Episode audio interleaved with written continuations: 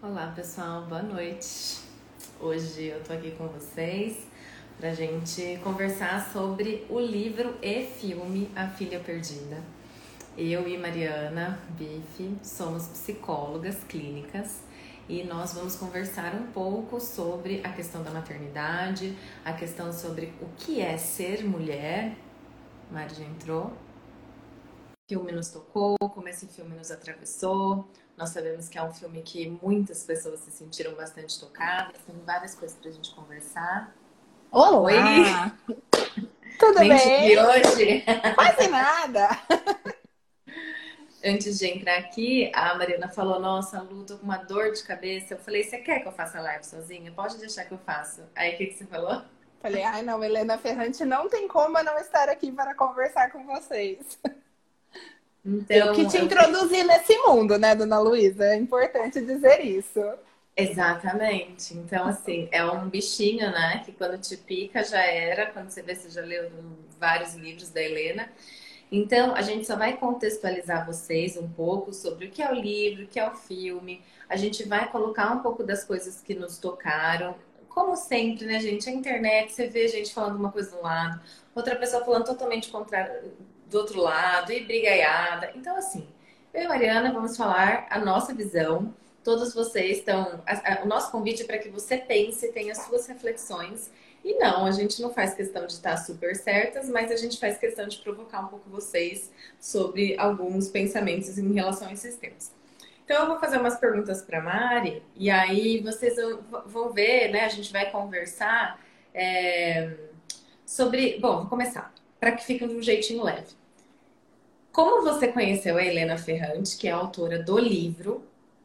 E por que, que você faz questão de estar aqui? Vai, que por que Helena Ferrante? Por que, que você falou isso? O primeiro livro que eu ganhei da Helena Ferrante foi esse da Filha Perdida. Eu lembro que eu ganhei num aniversário, assim, e eu não fazia ideia, nunca tinha lido nada dela e nem sabia, né? Hoje, gente, as pessoas falam, né, que teve uma febre ferrante, porque Helena Ferrante foi uma autora que cresceu muito. Quem estuda psicanálise já viu tanto de curso de Helena Ferrante psicanálise que né, aconteceu nos últimos anos. Mas nessa época nada disso tinha acontecido ainda. E eu vinha, né, Lu, estudando ali maternidade, vi e falei, nossa, que interessante, tem a ver. Comecei a ler e acho que li assim. Em dois, três dias, A Filha Perdida é um livro mais curto e é muito estranho, porque é uma leitura muito intensa, é uma leitura muito impactante, não é uma leitura gostosinha que você vai assim para passar o tempo, mas ao mesmo tempo você não consegue parar. Né? É, você verdade. quer estar ali, você quer acompanhar. E aí depois comecei a ler, né, a tetralogia napolitana, enfim, agora eu já li todos, já fiz curso, enfim, né, todo toda a, o percurso da fã de Helena Ferrante. Mas disse isso para você porque acho que é uma autora, né, Lu, muito necessária e muito interessante, porque ninguém sabe quem a Helena Ferrante é. Então tem Então, essa... gente, não, explica Tem isso, essa- porque de repente você fala como se todo mundo soubesse, mas quando você me contou, eu fiquei, o que, que você está falando? É, a Helena Ferrante, gente, assim, tem muitas especulações, né? Tanto que uma vez a gente fez uma arte, a Luísa pôs uma foto e falei, Luísa, quem é essa mulher? É a Helena Ferrante, você lembra Eu disso? fiz isso? Aí eu falei, como você sabe quem é Ferrante? Ninguém, ninguém sabe. Daí você falou, eu procurei, eu procurei no Google. E aí eu falei, não, essas são fotos de pessoas que as pessoas desconfiam que sejam. Então, quando ela começou a lançar os livros, ela não revelou quem ela era e o argumento que ela manda em cartas e e-mails, porque ela troca, né, com editores e tal, é falando. Eu acredito que depois que uma obra é escrita, ela não é mais do autor. E isso vai atrapalhar muito se, eu, se souberem quem eu sou. Então, eu nunca não vão saber quem eu sou. E ela até hoje, né, nunca, enfim, ninguém sabe. Lógico que tem muitas especulações, e aí, né, gente, o imaginário vai longe, porque tem gente que acha que é sim uma mulher, tem uma tradutora italiana que desconfiam que na verdade seja Helena Ferrante. É, que eu mandei a gente- foto. a que você mandou a foto. Tem gente que acha que é um grupo de pessoas. É, tem gente que acha que é um homem. Enfim, é tem muitas teorias, mas ninguém sabe. Luiz acha que é uma senhora próxima de 50 anos, pela foto que ela escolheu. No imaginário da Luísa, essa é Helena Ferrante. Mas é muito interessante, porque é alguém que. É, e tem um livro dela que chama Franto Maglia, que é tipo uma biografia, mais ou menos. São e-mails, cartas. E aí ela explica né, mais a fundo por que, que ela não quer aparecer e não vai aparecer. Então, assim, tudo isso, né, gente, alimenta o imaginário dos nós, seres humanos, nos faz ficar mais curiosa. E realmente, né, são livros eu particularmente gosto muito e acho leituras maravilhosas. Ah, é muito gostoso. É, são é? livros, assim, são romances é, que mexem muito com a gente. E realmente, assim, você acaba de ler um, né? Principalmente aqueles quatro, você quer ler o outro. É, então, é uhum. é até uma.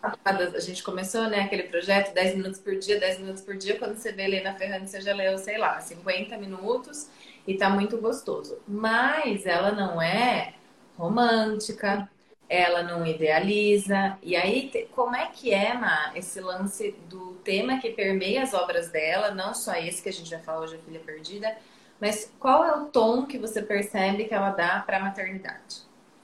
Todos os livros, né, as protagonistas são mulheres, e especificamente, né, não é a Filha Perdida, mas a tetralogia napolitana, que conta a história de duas amigas é, eu acho que foi o primeiro livro, desde não sei quando, que teve uma dupla de é, amigas e não um casal, um casal hétero enquanto protagonista.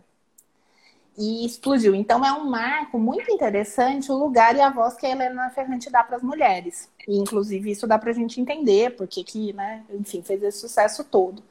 Cada livro, me parece, Lu, que traz uma transição, uma experiência que seria muito impactante, talvez até desestruturante, emocionalmente falando, da vida das mulheres. A adolescência, ter o primeiro filho, a saída dos filhos de casa, que é o caso da filha perdida, é, a questão né, das amigas, então todo como a tetralogia passa, né, por todo a, toda a vida, então ela vai narrando tudo isso. Mas são isso, são experiências da vida das mulheres, narradas a partir da voz de mulheres, experiências que desorganizam, experiências que convidam a uma reconstrução. Por isso, inclusive, que a gente se identifica tanto. E ele não é redondinho, né? Eu, a Mariana já, já leu todos os livros, então ela foi me emprestando. E eu ia falando para ela, ai, agora eu tô com uma raiva dessa aqui, ai, agora, agora acho que eu gosto dessa aqui. Não, agora acho que eu não gosto nenhuma. Ah, não, agora eu... porque ela vai mexendo o que a gente chama das emoções mais viscerais. E a filha perdida, se você ainda não assistiu o filme ou se você ainda não leu o livro e você não gostaria de saber o que acontece, um beijo. A gente se vê na gravação. Volte aqui, é. Volte aqui depois. Volte aqui depois, porque agora eu vou fazer um breve resumo é, para vocês sobre do que se trata, para que depois a gente possa falar sobre alguns pontos. Mas é, eu, particularmente, achei o livro e o filme diferentes no sentido do que gerou em mim. Porque no livro, como todo livro, ela transcreve o que a protagonista está pensando. Então você uhum. consegue ser muito mais empática. Trata-se. Ah, mas você quer fazer uma, um resuminho? Faz você agora, ou você está com muita dor de cabeça? Não, posso fazer. Você quer que eu faça? Faz o resuminho, porque daí eu vou falar da minha visão. É, a história é a história da Leda. A Leda é a protagonista, uma mulher que está ali com seus 48 anos. Filhas acabaram de sair de casa, então tem duas filhas na casa dos 22, 24 anos, que foram morar com o pai, que mora nos Estados Unidos, acho, Canadá. Ela está em, na Itália, né, no livro, em, Londres, acho, no filme. É, e ela se vê pela, prime pela primeira vez sem a obrigação de ter que cuidar de alguém. E aí o livro começa com ela, né, narrando quanto ela, no filme o livro, né, se sente livre. E depois ela decide fazer uma viagem, vou aproveitar então, vai para uma praia.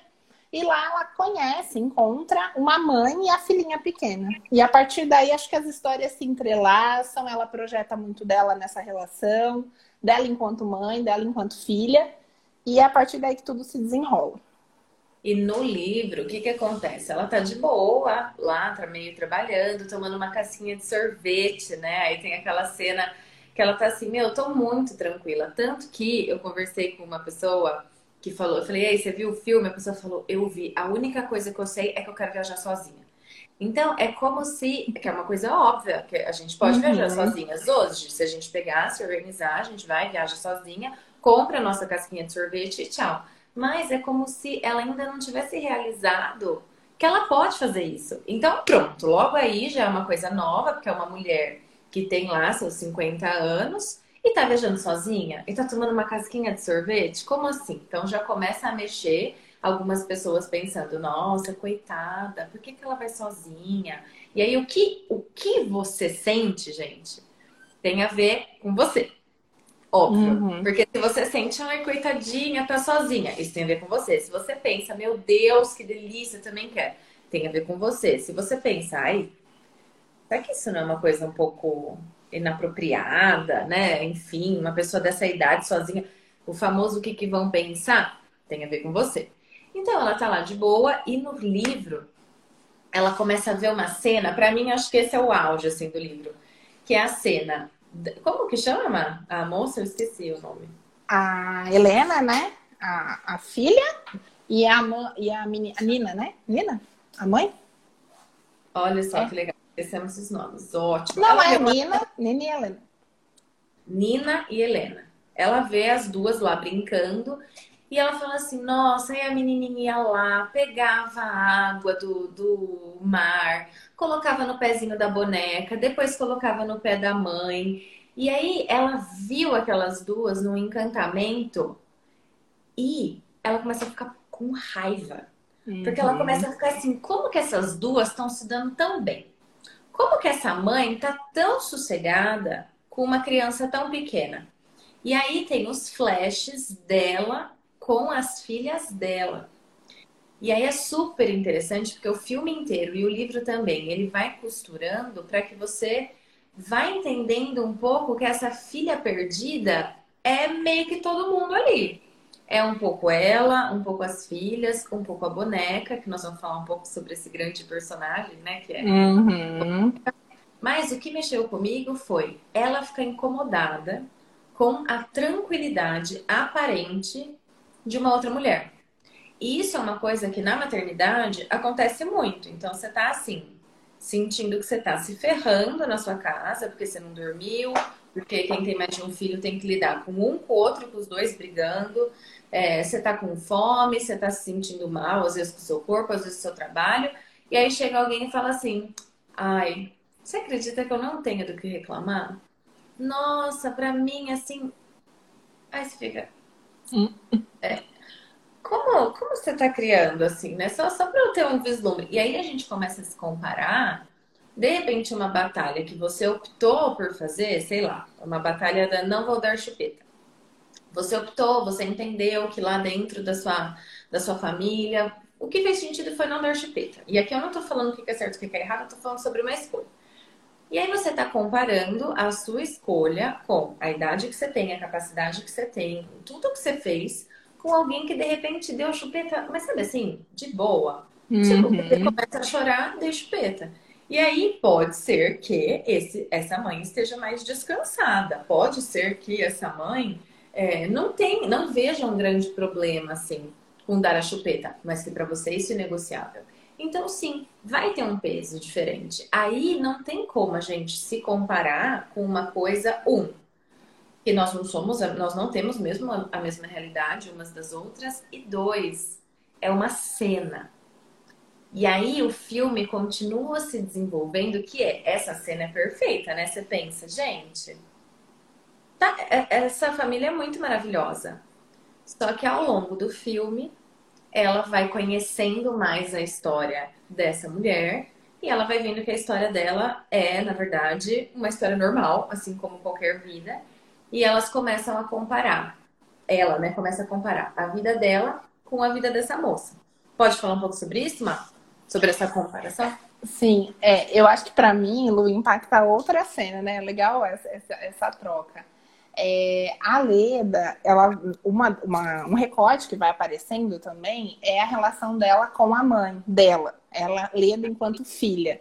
Que no filme não aparece tanto, né? Assim, é, acho que bem, acho que bem, bem pouco, quase nada, né? Então, o que me marcou muito foi o quê? A Leda diz de uma mãe que ficava o tempo todo dizendo: Eu não aguento mais, eu vou embora, um dia vocês vão acordar, eu não vou estar mais aqui.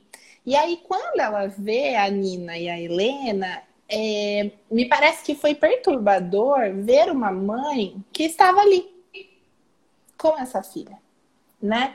E ela vê as duas brincando, essa cena do regador, uma outra cena delas na praia, e a Nina estava ali, né? Tava disponível, lógico, idealiza, né? Aparentemente que tudo era muito perfeito, concordo com você, mas por ter vivido essa história com a própria mãe, a Leda, no cuidado com as filhas, se cobrou de ser perfeita, se cobrou de estar ali o tempo todo, até o ponto que ela não aguenta mais e que ela vai embora, né? Que seria grande, eu acho, de idealização da maternidade para quem lê o livro, que é uma mãe que diz: para sobreviver eu preciso ir embora. E ela abandona as filhas por três anos, filhas acho que não me lembro, mas era tipo seis e oito, né? Eram bem pequenininhas. É, e ela e ela abandona. Então, para mim, assim, me pegou muito nesse ponto, né, do ser filha e tornar-se mãe, né? E o que, que você leva nessa bagagem e o quanto você mistura ali. E de repente ela vê na Nina alguém que parece que encontrou um lugar bom, um lugar, né? Tá ali, tá com a menina, tá brincando, né? E aí isso pega, né? Tanto que eu acho que a boneca encaixa nesse ponto, né? Porque a Leda é a, quase a criança que quer a boneca, né? Exatamente. E uhum. aí o que, acontece ali naquele desenrolar da história? A filhinha, a Nina, ela some. E aí aquele momento desesperador, meu Deus, cadê a criança? E aí eu lembro que no, no livro escreve assim, é, que a mãe não conseguiu olhar para o mar.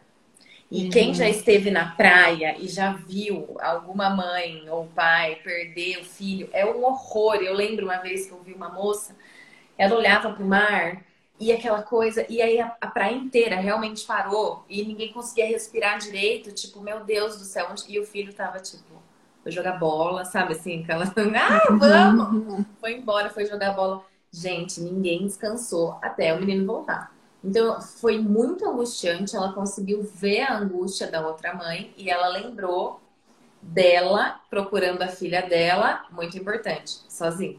Então, uhum, tá, é. é menor, é procurando a outra filha sozinha. E aí ela encontra a menina, oferece ali, né? Tipo, toma, tá aqui sua filha, ufa, que bom, deu tudo certo. Naquela confusão toda, quando ela chega na casa dela, ela abre a bolsa e ela vê que a boneca da menina tá na bolsa dela. Detalhe importante, a menina não largava a boneca. Né? A menina ficava com a boneca o tempo todo e desde o início já chama atenção, porque era uma boneca feia.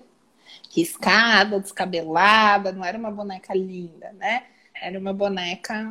Hum. É, que tava tipo. Ah, boneca de criança, né? Mas sim, não era uma boneca lindona. E aí fica aquela coisa, ela pegou, ela viu que ela pegou, ou tipo, ela, ela não se lembra, né? E aí você fica naquela coisa, esconde a boneca ou devolve a boneca, né? Então tem as pessoas que foram pra angústia, pra angústia do tipo, esconde essa boneca, porque ela recebe uhum. uma pessoa na casa. E as pessoas que ficam, meu, devolve, é. por que não devolve? tipo, você não viu que a menina tá chorando. Por quê? A criancinha começa a adoecer por conta da boneca. Sabe aquela história de criança que quer um brinquedo, quando não tem, começa a ficar com febre? Na minha interpretação, além, tem muitas coisas que a boneca significa, mas o que, eu interpretei ali? Que ela tava ali vivenciando um prazer de ver o caos na vida da perfeição. Então, assim, do tipo, ah, ela tá com febre, ah, ah, mas logo vocês encontram, né? E de uma certa forma, desfrutando de ver, ai, que bom que você também tem problemas, né? Ai, que bom que pra você a maternidade não é tão maravilhosa assim. Só que a boneca tava com ela. E aí ela começa a limpar a boneca. Ela começa a, tipo, tirar uns risquinhos aqui de caneta. Ela compra uma roupinha nova. Ela comprou, ela foi ousada. Ela comprou uma roupinha. E aí tem uma cena que ela começa a limpar mais e sai, tipo, um... o que é aquilo? Uma lesma? Assim. Uma, é, uma minhoca, sei lá.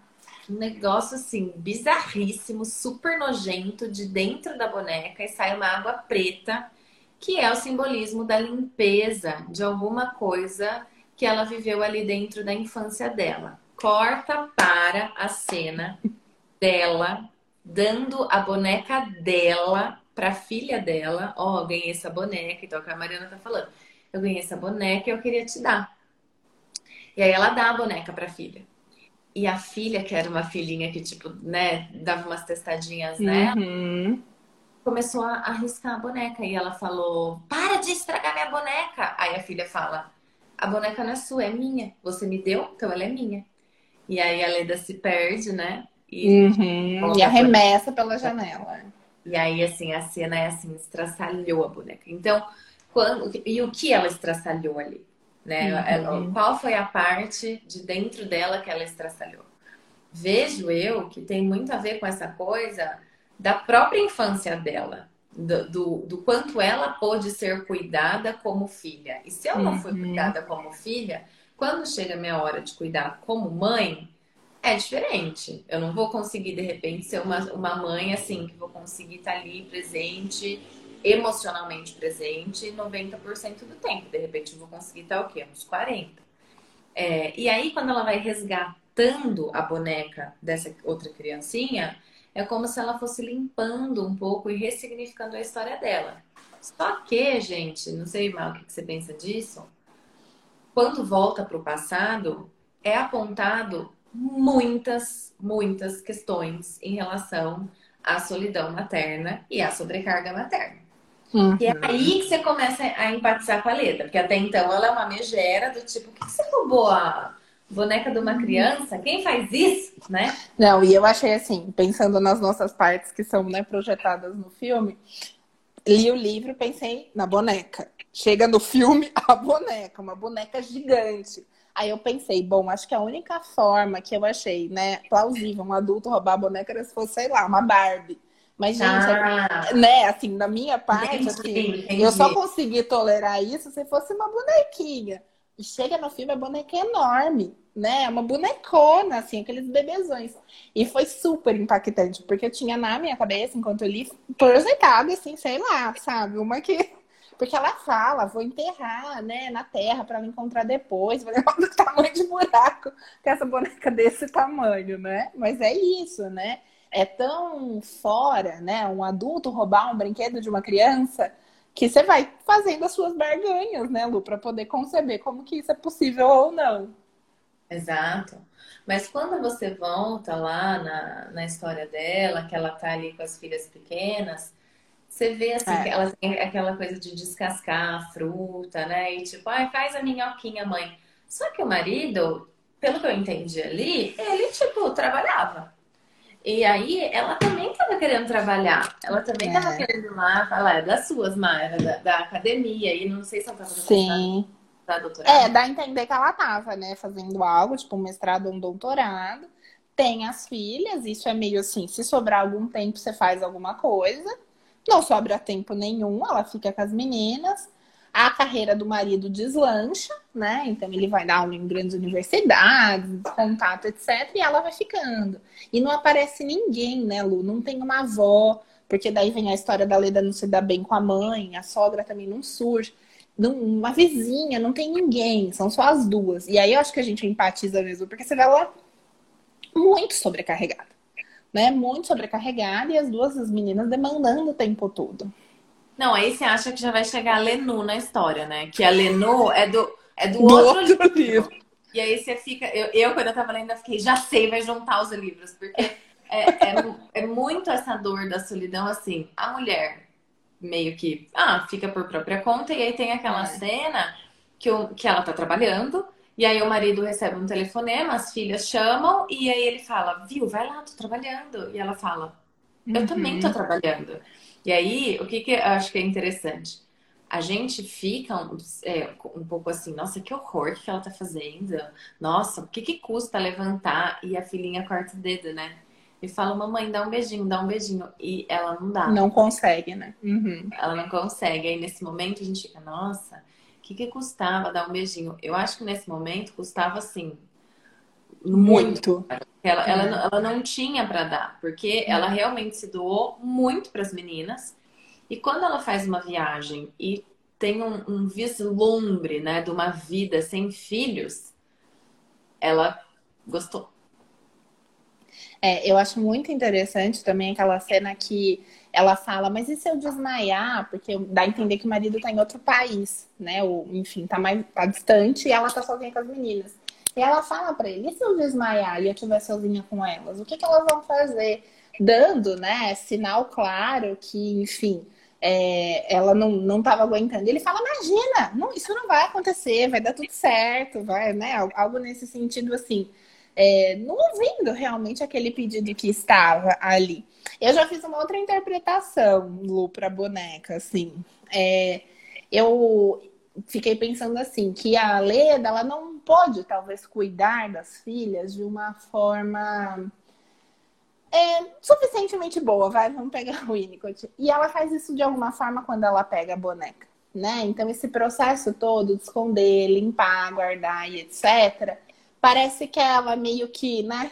Entendi. Ela fazendo esse processo de limpeza, entre aspas, porque eu achei muito significativo e no fim, né? É, vou falar apenas o fim do filme agora, então, perdão, pessoas.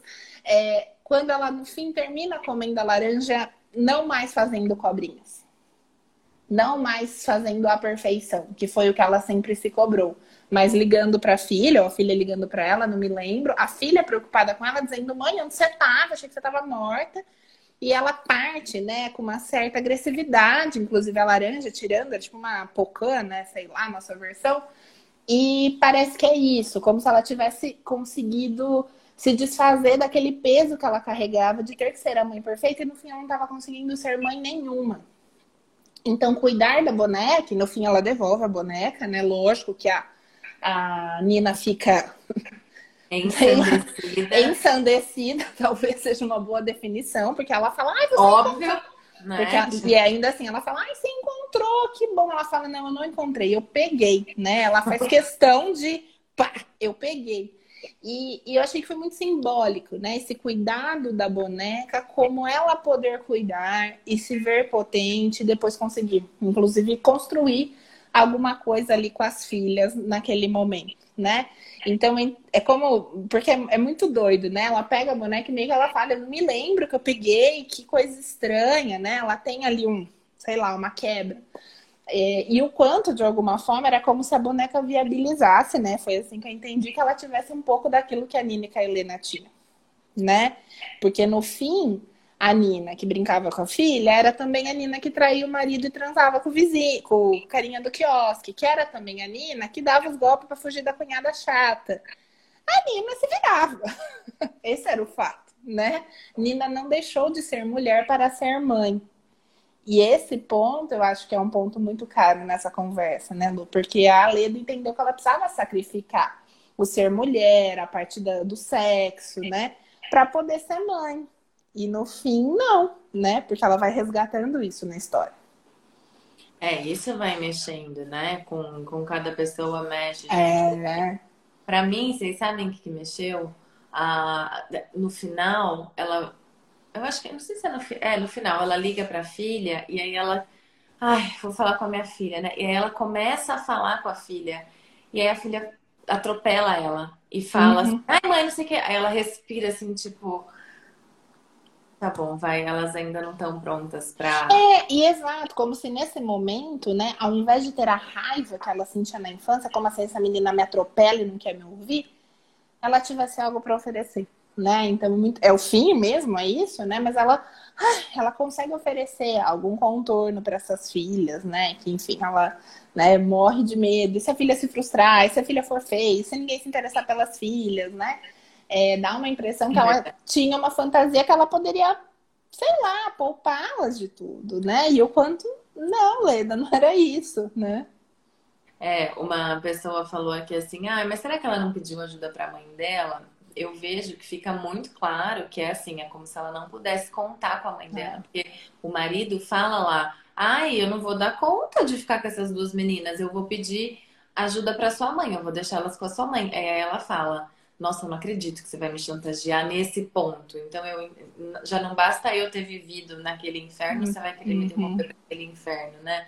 Então, nos outros livros da Helena Ferrante, nossa, mexe muito assim, ou tudo bem, vai, era uma outra época também, mas é, como as crianças eram tratadas. Então, se você é uma criança que foi dita para você que você não presta, que você só dá trabalho, que você só enche o saco, que você isso fica, né, nas nossas conexões neurais, isso fica na nossa memória, isso fica no nosso psiquismo. Então, de uma certa forma, fica difícil para nós, enquanto adultas, termos que lidar com essas crenças sobre nós mesmas quando a gente era criança. Então, uhum. é, eu pelo, não, não dá para saber tanto, né, como é que foi, mas pelo que eu entendi, ela não, é. foi fortalecida quando ela era criança.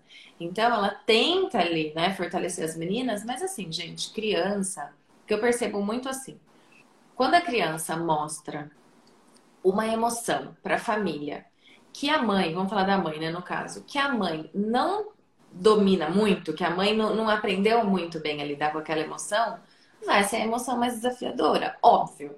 Então, por exemplo, eu não tenho dificuldade de lidar com a raiva. Quando a raiva vem para mim, eu recebo a raiva. Eu fico, nossa, eu tô com raiva. Nossa, isso não tá legal. Eu vou olhar. Então, se o meu filho expressa raiva, eu tô ligada ali do tipo, é, meu, isso aí irrita mesmo. Eu fica mais confortável de eu dar um contorno para ele ali na raiva.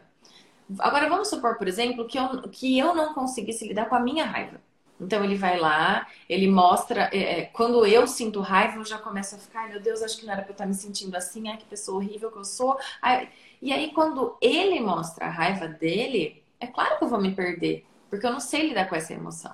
Então, eu, a, a construção do filme nos mostra que também é um pouco da filha perdida, é como se ela não pudesse ter sido filha. Uhum. Ela uhum. também tem a faceta da filha perdida. Ah, aí aqui disseram, ah, aquela primeira filha dela era dificílima. Ela, tá, ela mostrava várias coisas ali, né? Aquela filha, ela desafiava, ela é, desobedecia, né? Enfim. Mas ela vai mostrando ali, pontuando para a mãe dificuldades dela. E nesse momento é o momento que a gente começa a é, posso dizer essa palavra, atuar. Ou seja, a gente pega um negócio que é nosso uhum. e joga em criança. Então, falar, você é. Essas frases assim, né, prontas. Você é triste, você é terrível. Às vezes a gente fala da criança, tipo, a criança está ali na nossa frente, daí a gente fala, não, porque ela é terrível. Ela, nossa, ela é terrível, ela é terrível. Se você ficar um dia aqui, você não vai aguentar. E a criança tá ouvindo, né? Então, assim, Exato. assim, ah, eu sou terrível? Ah, entendi. Bom, então eu vou ali subir naquela mesinha de vidro, né? Uhum. É gente é, nisso. E acho que é legal, a, pegando esse gancho, né, falar da relação com a Rosário, que é a cunhada da Nina, que no filme acho que chamaram de Kali, mudaram o nome. Isso eu não gostei, tá, gente? Que trocaram os nomes por uns nomes Will. Que nome é esse, gente? Era Gino, sabe? Eu fiquei. Sofri, é verdade. Sofri nessa hora, mas enfim. Ah, essa cunhada é uma cunhada da Nina. Ela está grávida, só que é alguém mais velha, que tentou por muito tempo engravidar, tá ali com seus 40 e poucos anos. E tá, ela fala, né, com barrigão e tal. E aí tem uma cena na loja, né, que é muito muito legal, uma loja de brinquedos. E é isso. Ah, a Helena tá fazendo muita birra. Já a boneca já foi, já sumiu. Ela tá fazendo muita birra. A Nina tenta colocá-la no chão, ela não quer. Por favor, filha. Aquela cena que a gente conhece, né, Lu? Por favor, filha. Mas a filha quase assim, querendo, né, voltar para dentro da barriga da Nina, tal. E aí essa né, cunhada entra na história e fala assim: vem aqui, é, Helena, mostra para elas como você sabe se comportar bem. Isso, mocinha, né? Fique em pé. E a, né, a criança meio que segue esse tom, né, que a Rosário dá, meio assim, tá vendo, mamãe, né? Com ela eu me comporto. Quase como se ela dissesse isso. E óbvio, a Nina, né? A Nina fala, ai, Vá, vá, me deixa descansar. Mas a Leda fica enfurecida de ver a menina, né? Meio que desafiando a mãe ali, fazendo, e fica brava de alguma forma pela cunhada, não tá dando apoio pra Nina. Porque, pelo contrário, ela rivaliza, ela vem falar, tá vendo como você não sabe cuidar da sua filha? E em vários momentos do filme ela faz isso. Né? E aí a Leda se, se arma, né? E fala: Nossa, mas eu pensei que você estava grávida do seu primeiro filho, porque, tipo, você tá falando como se você já fosse mãe, meio assim, você não sabe do que você tá falando. Você não passou por isso ainda. E aí fica um clima tenso entre as duas. Mas estou falando isso porque essa comparação, né, é muito forte. E aí, naquele momento, a, a Nina fala o quanto ela não estava conseguindo lidar com esse comportamento mais birrento da menina, a menina ficar muito grudada nela, o pai também não estava, o pai tinha ido embora. Muito a história da Leda, de alguma não, forma, é, né? Repete, né? Uma filha, uma mãe com sua filha, com uma rede de apoio, ainda que cheia de gente, um bando de gente que não estava apoiando em nada e uma menina que ela não conseguia ali, né, de alguma forma acolher. Ela, né, a Nina não tinha o que oferecer, como a Leda não teve em outro momento. E aí, ah, lógico, a cunhada fica assim, né? Achei que a Nina tinha... É. É, o que eu percebo, assim, tem um artista que ele fez umas imagens faz tempo que é sobre a invisibilidade materna. Então, são bebês, tipo, super lindinhos assim, com roupinhas, etc. E aí a mãe, ela tá com uma roupa que cobre até o rosto. Então, é como se o bebê tivesse num estúdio, assim, no fundo. Só que aparece a mão segurando ali a criança. E aí de várias culturas, várias coisas. Então, é muito comum, assim, né? A, gente também faz isso. Tipo, chega alguém com um bebê, a gente vai no bebê. Vum! Ai, meu Deus, que não sei Aí depois que passam uns minutos, Oi, Mariana, e aí, como você tá, né? Depois de um tempo, você meio que assim, é, tá bom, vai, é assim que é. Mas você começa a perceber nuances da invisibilidade materna. E o que eu achei interessante foi que a Leda, ela vê a Nina. Ela tá ali do tipo, cara, eu, eu, eu tô ligada, né, nessas coisas que você tá passando. Eu não vou te julgar. Tipo, se você quiser sair com o cara, meio que assim, problema é seu, né? Uhum. Tá tudo certo. Ah, você não curte seu marido? Uai, mas por que, que você tá com ele? Começa a fazer umas perguntas assim. Inclusive, a Nina vê a Helena, vê a Leda com olhos assim, tipo, nossa, uma mulher independente, caramba, que coisa incrível. Mas a Leda foi muito passada como invisível, né? Então, meio que assim, fique aí cuidando das suas filhas é, faz aí um pouquinho do seu trabalho, não muito, e ela não recebeu esse olhar como mãe também, é, e mulher além de mãe. Era uma coisa assim, ah, você tem que cuidar, vai cuidar. E a Mariana, a gente é, estuda isso há um tempo, é, o quanto isso dói. O quanto se uma mulher que não é vista como. Porque pensa assim, né? Sei lá, vai ter filho com 25 anos. Então, você passou 25 anos sendo vista, sendo ouvida. Tipo, ah, meu, eu sou, né? Tô aqui, meu cérebro tá aqui, meu corpo tá aqui. Nasce o bebê, muda muito. E a idealização da maternidade, na verdade, faz com que a mulher que tá se sentindo meio mal comece a achar que tem algum problema com ela, que ela tá fazendo uma coisa errada. Porque não era para ela estar tá se sentindo super feliz super grata, super nas. Ai, duas filhinhas lindas, ai, vai brincar de boneca. E quando o adulto não quer brincar? E quando uhum. o adulto, tipo, encher o saco de brincar? E quando o adulto quer fazer uma coisa de adulto? Tipo, ir num bar e, sei lá, sair com o marido, que seja sair com as amigas, né? Então, mostra um pouco de como o cara, os homens, né? O marido da, da Nina chega de lanche, não tem uma, uma cena assim, tipo, meio Sim, boa, né? Enquanto a mãe tá lá, tipo, não, eu tô aqui cuidando da nossa filhinha, você vai embora? Tá bom, vai embora que eu continuo aqui. Eu acho que aponta isso também, né? Uhum, sim, sim. É, eu acho que são várias cenas, né, Lu? várias falas dela. Quando ela fala com as, com as filhas no telefone, ela fala não gosto de falar com elas no telefone, né? Então, assim, tem um, uma, uma série de colocações que rompem exatamente isso, né? Esse imaginário de que, ai, que lindo, de uma mãe com duas filhinhas, etc. É, eu acho essa discussão, né, Lu, tão, tão, tão, tão importante, porque se a gente pensa, né, gente, em imaginário de maternidade, por mais que, lógico, né? Acho que essas discussões estão cada vez maiores, enfim, caminhamos em algum sentido. Mas é uma ideia de uma mulher onipotente, onipresente, que tudo sabe, tudo sabe sobre esse filho, está ali disponível o tempo todo, né? Está muito feliz que esse filho chegou. Essa é a ideia, né? Que a nossa sociedade carregou por tantos anos É como se a gente estivesse começando a poder pensar que é verdade. Será que toda mulher quer brincar com seu filho? Será que toda mulher quer ficar com o filho o dia inteiro? Será que tem mulher que quer trabalhar e ficar com o filho? E ela não é menos mãe por isso, né? Então, a, a Helena Ferrante joga, não só nesse né, livro, mas nos vários, isso com muita potência. E fala exatamente dessas experiências, e a maternidade é uma delas, em que a mulher, psiquicamente falando, está no estado de extrema vulnerabilidade. E ao invés de receber uma sociedade que decola, a gente julga. Ué, por que tá dando chupeta? Por que, que você. Nossa, você tá assim, né? Olha pro bebê e não olha para ela. É, então é como se a gente não acolhesse, né? Não oferecesse esse colo. A gente peca muito nisso enquanto sociedade. Não, eu fico assim. É, eu sei que eu já não deveria ficar mais tão chocada. Mas eu fico chocada com isso, assim, do tipo, uhum. gente, assim, para a humanidade continuar é, existindo, vai ter que vir nenê, né? Assim, no caso, né? Porque senão, né, a gente vai entrar na extinção da espécie. Para vir nenê, pelo menos por enquanto, é só uma via. É via barriga de alguém que tenha útero.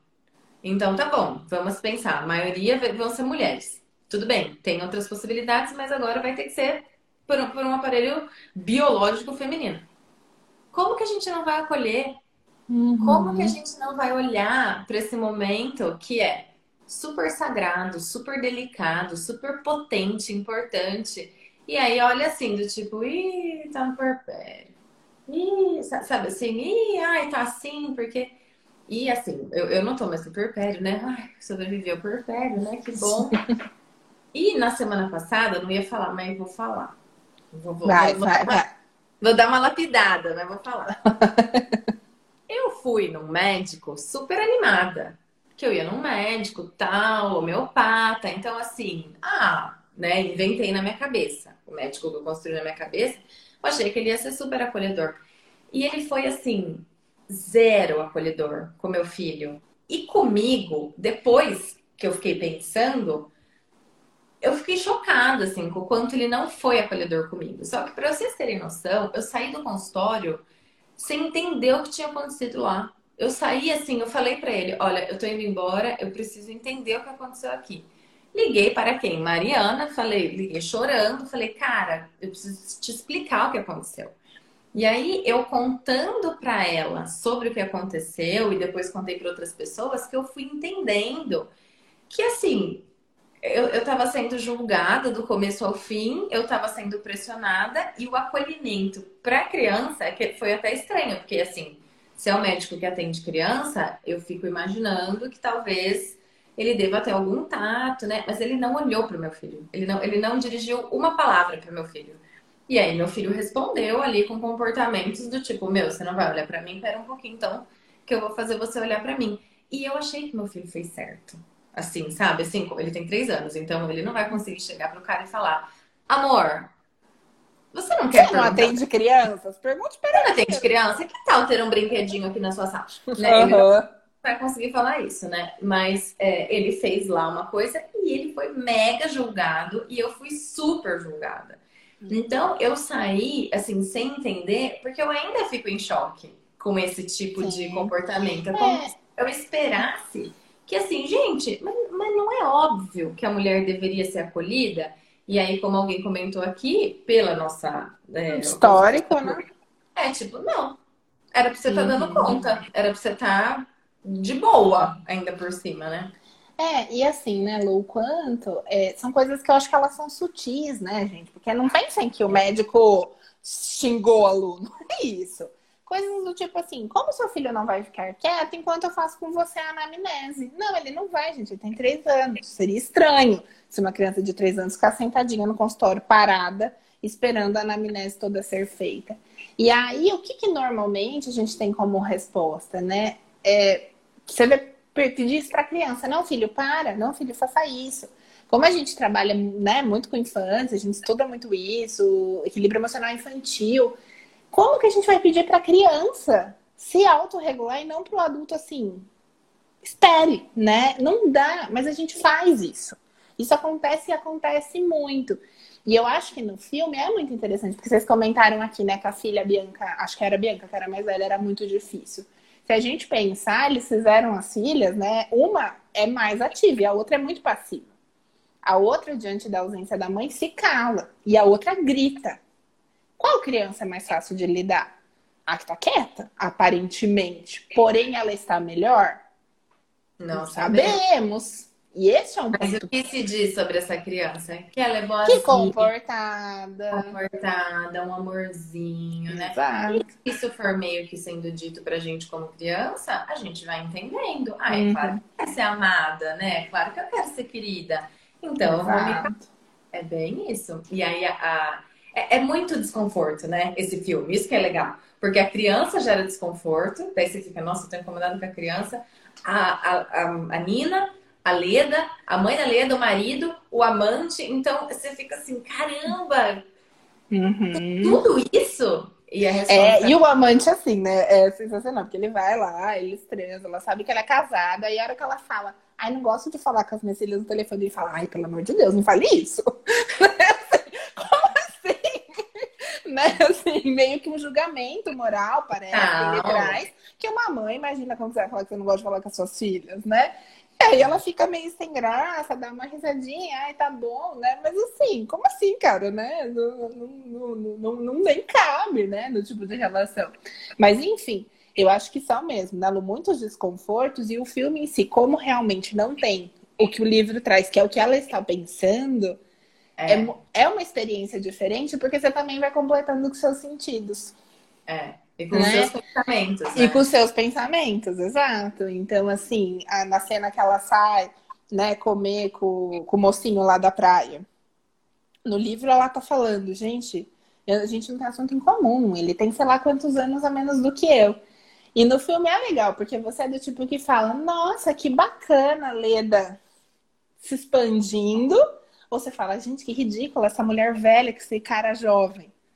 Vai depender muito, né? Então você vai completando. Então, e esse ponto do filme eu achei muito legal, porque deixa muitas imagens pra gente ir completando. E é uma, um baita mergulho dentro de nós, de alguma forma. É, e a Helena Ferrante é essa autora que, meu, ela, ela não quer ser nossa amiga. Ai, ela eu queria. Ah, Mandar. ela abraça nosso coração. Ela vai lá e, e, tipo assim, o- os fechamentos, né, são assim. Então, agora, sabe o que vai acontecer? Nada. Exato, a vida segue. Só A isso. vida segue. Aí você fala, não, não, é, não. é bem, é bem importante dizer que o primeiro final que Luísa presenciou, ela falou, mas é isso? Acabou? É isso. Não, como assim, né? Eu li quatro livros. Crescemos na era Disney. Como que vai acabar desse jeito, né, Lu? Di- o Walt Disney me ensinou outras coisas. E é isso, a vida segue, as meninas cresceram. Gente, uma mãe se afastar por três anos da vida das filhas, é óbvio que tem impacto, é óbvio que tem prejuízo, é óbvio que tem perda. Assim como ficar também, né? Mas é, eu li algo assim, é, pensar em fugir é muito diferente de fugir. Então, se a mãe às vezes tem um pensamento do tipo, ai meu Deus, que vontade de tirar férias sozinha. Ai, que vontade de. Ai, será que eu devia ter tido filho agora? Ai, será que eu deveria ter tido filho? Ai, será. Então, esse tipo de pensamento, ele atravessa, ele é comum, ele é compartilhado entre muitas mulheres, mas entre você pensar isso e você fazer isso, tem uma, um, assim, um espaço gigantesco, né? Mas eu acho que o, o tanto livro quanto filme, eles têm que trazer mesmo esse tanto de desconforto, pra gente olhar um pouco pra isso. Pra gente olhar do. Porque a gente dá uma julgada, né? Eu, cara, eu fiquei bem na pira do tipo, devolva essa boneca. Porque eu tenho filho pequeno, então quando eu pensei na, na outra mãe lá, com a outra se estribuchando porque queria a boneca, eu fiquei, pelo amor de Deus, ela está dormindo. E aí fala de não dormir, é um negócio, pelo amor de Deus, faça tudo, né? De repente, o que, que isso tem a ver? Tem a ver comigo. Tem a ver com uma questão minha de querer dormir. Agora, se vocês de repente ficaram assim, né? Ai, esconde direito essa boneca. Ai, deixa essa Não, e eu já achei uma, assim, pensei em tudo isso também, mas a, a Leda dorme abraçada com a boneca. E parece que ela descansa. né? Porque mostra, mostra muito dela dormindo e meio que assim, como se fosse difícil para ela adormecer. E aí tem uma cena que ela tá lá deitadinha, né? Abraçada com a boneca e ah, parece que ela tá tendo um sono que ela descansa. É, enfim. Então é um, é um simbolismo também, né? É um simbolismo. Esses desconfortos, gente, que o filme traz, são desconfortos da vida. São porque uhum. vocês viram, né? O que vai acontecer depois? Ela, pelo que eu entendi ali, né? Ela vai voltar, vai voltar da aula dela, né? Saiu fora dali. A outra lá tá com o cara, ficou com o apartamento pro cara, pegou a boneca de volta e a vida vai seguir. Só que as duas foram atravessadas uma pela outra. Tanto a Leda ficou pensando na Nina, quanto a Nina ficou pensando. Não. Isso acho que é uma coisa meio Helena Ferrante, né, Mar? Eu preciso ler o Amor Incômodo que eu não li, mas que fica muito trazendo essa comparação, né, da entre mulheres, né? Como as mulheres, as escolhas que cada mulher faz e leva elas para lugares tão diferentes, né? Sim, sim, exatamente. É, a Ana comentou aqui, Lu, que pensou que os homens se afastam daquela forma e a vida segue. E acho que essa é uma grande crítica, né, Ana? Porque a hora que a, a, a Leda decide ir embora, o marido se desespera, ele ajoelha, por favor, fica, eu não vou conseguir dar, dar, dar conta das filhas, faz essa fala da mãe. E é verdade, né, gente? Assim, enquanto quantos homens, né, não, não são presentes de fato na vida de seus filhos, ou presentes, enfim. E, e o livro traz esse incômodo que, assim, uma mãe também pode ir embora, né? Então é um convite também para pensar nisso tudo, né? E desconstruir é, essa estrutura que a gente tem, que é muito patriarcal, como a Gisela comentou antes. Eu queria falar só de duas imagens do filme que eu gostei muito. Uma fruteira, hora que ela chega na casa. A hora que ela chega na casa da praia, tem uma fruteira na mesa cheia de figos, uvas. Ela fala assim, nossa, que bonito. E a hora que ela volta para comer, né, ela tem uma sensação assim de boas-vindas. E a hora que ela volta para comer, ela pega, tá tudo podre, né? E aí eu achei isso muito simbólico da perfeição que também ela se cobrava, né? Então, filhas, ah, as duas meninas estão arrumadas, estão isso, estão aquilo, mas, né, tá imperfeito, mas aquilo fica escondido. Dependendo do ângulo que você olha, você não vê. E na outra cena, ela, quando ela vê a cigarro, o besouro, sei lá, é um inseto gigante, ela tá dormindo, ela abre o olho, tá bem na frente dela. E ela descreve, né? Ela fala, ah, eu sei que é um, um besouro, acho que uma cigarra, não sei se é homem se é mulher, mas enfim, ela fala que a mulher é, é, é viscosa por dentro e o homem é tipo oco, meio que remetendo à questão da fertilidade. E de alguma forma eu acho que é isso que só as mulheres sabem falar, né? Essa língua de gerar alguém dentro de si, né? Como é ter esse corpo que se transforma tanto e que muda tanto, né? Óbvio, o homem vai ter a experiência dele, mas é muito diferente. Né? Só as mulheres podem, como a Lu falou, biologicamente, por enquanto, contar disso, né? Falar disso.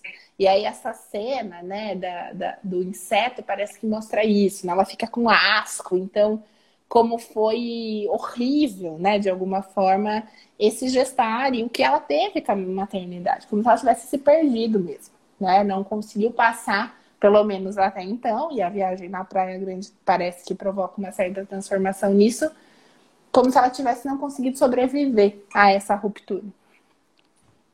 É, então, mulheres, é, seria muito bom se a gente cultivasse o não julgamento entre nós e, e também dentro da maternidade. Então, sabe aquela, ah, mas para fulano é fácil, tem babá, tem motorista, tem não sei o que, já é um julgamento. Ah, mas essa aí, você viu como que é nervosa? Nossa, mas para que reclamar? Então, tem muito essa cultura. Se você dá chupeta, você vai ser julgada. Se você não dá, você vai ser julgada. Se você dorme junto, você vai ser julgada. Se você coloca o neném para dormir desde o primeiro dia no berço, você vai ser julgada. Então, assim, multiplicidade né, de formas da gente se, se ver. Porém, nesse momento de vulnerabilidade da maternidade, um portal assim se abre, tipo, uau, né? Que a mulher tá naquele momento de caramba, sério que dava para sentir tudo isso? E nesse momento dá pra gente se conectar muito entre si. Dá pra gente se conectar com mulheres que conseguem oferecer esse olhar para mães. Foi assim, inclusive, que eu e a Má, a gente se aproximou uhum. no meu primeiro filho. Ela, a mãe ainda não é mãe, mas, cara, ela foi uma das pessoas, assim, que realmente ela conseguia olhar ali para aquilo que eu estava sentindo e me acolher até hoje faz isso. E também com outras mulheres mães, que do tipo, nossa, você já passou por isso? Nossa, e aí, como é que é? Não com uma competitividade, né? Do tipo, ai, meu filho, uma moto é dois anos no peito, nunca dei, uma fórmula nunca colocou um bico. Não é isso. Né? Mas do tipo, como você faz? Verdadeiramente, como você vê? Será que a gente pode aprender juntas? E é óbvio, né, gente, que se alguma coisa no outro mexeu com você, isso tem a ver com você. Então, é, a gente recomenda fortemente né, a leitura do livro, assistir o filme, rever, porque vai mexendo, e acho que também os outros. Os outros livros. Sim, com certeza. Espero que a gente é... possa falar mais sobre. É, a gente até recebeu um pedido da gente fazer um grupo de estudo sobre esse livro e a gente se animou, né, Má, para fazer. Uhum. Vamos, vamos ler juntos. Aí a gente vai, né, ler um capítulo, discute mas a gente não vai ter fôlego assim agora para fazer, mas quem sabe mais para frente. Nós vamos deixar essa live gravada tanto aqui no Instagram, quanto também agora nós temos um podcast que tem um episódio que a gente fez a análise do filme Encanto e agora a gente vai jogar tudo lá no nosso podcast também para você passar para as pessoas, para as pessoas né, ouvirem no carro, enfim, onde for melhor. Ai, isso da, na última dica é muito bom. O livro infantil, as crianças, não sei a experiência sua por aí, Ana, mas aqui as crianças não gostam e é muito legal. É a história da boneca abandonada na praia. Não Leia. gostam do livro? Não, porque a boneca é abandonada e a boneca, as crianças ficam super angustiadas. É bem interessante, assim, ouvir como impacta. Legal. Enfim, o então, livro infantil da Helena Ferrante vale a pena. Por enquanto. É, espero que a gente tenha conseguido colaborar com vocês para que vocês tenham os próprios. Ah lá, nosso, nosso técnico já vai iniciar o segundo. Ai, que bom, poder ir para casa. Ufa! Obrigada, Gustavo. É, a gente espera ter colaborado com vocês de alguma forma para que vocês pensem, para que vocês tenham a opinião de vocês, os sentimentos de vocês. É, compartilhem com as pessoas que vocês acham que podem se beneficiar dessa discussão.